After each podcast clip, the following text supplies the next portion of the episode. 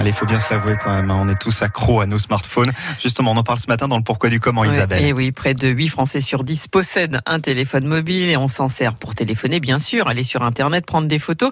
Mais pour certains, ce n'est pas plus, ce n'est plus un outil, c'est devenu un besoin. Mais pourquoi, Delphine Martin? On appelle ça la nomophobie, qui nous vient de l'anglais. In English, please. No mobile phone phobia, soit la peur d'être sans téléphone mobile ou qu'il ne fonctionne pas. Allô? Allô? Oui? Les symptômes peuvent aller de la consultation fréquente, voire frénétique du smartphone, jusqu'à une véritable sensation d'anxiété ou d'angoisse. Si l'appareil est cassé, si la couverture est mauvaise, je te capte plus là. ou si la batterie est déchargée.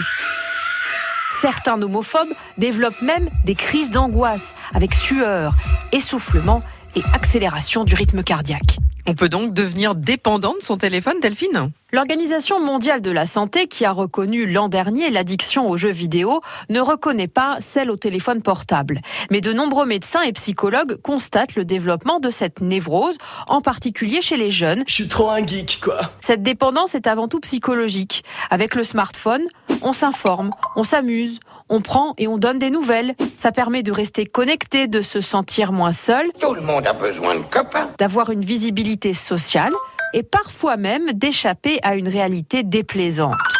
Sans le smartphone, on se sent tout seul, Non, tu n'as pas d'amis. Personne ne t'aime. Tout vide. Oh là là là là, c'est vraiment trop injuste.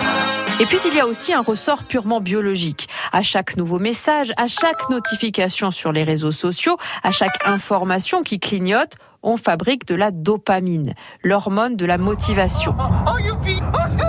Résultat, les Français vérifient leur smartphone en moyenne 26 fois par jour. 8 Français sur 10 consultent leur téléphone pendant qu'ils regardent un film.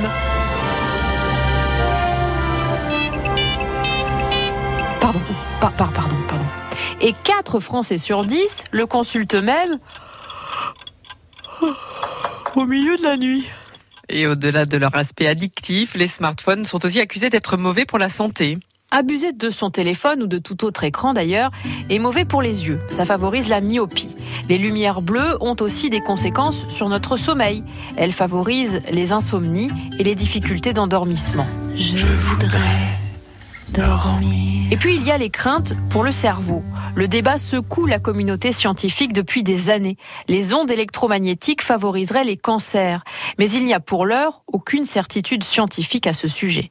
Le pourquoi du comment sur les téléphones portables à retrouver sur notre site internet. Et celle que nous allons retrouver dans un tout petit instant, c'est Capucine Fray pour On n'arrête pas le progrès. France Bleu.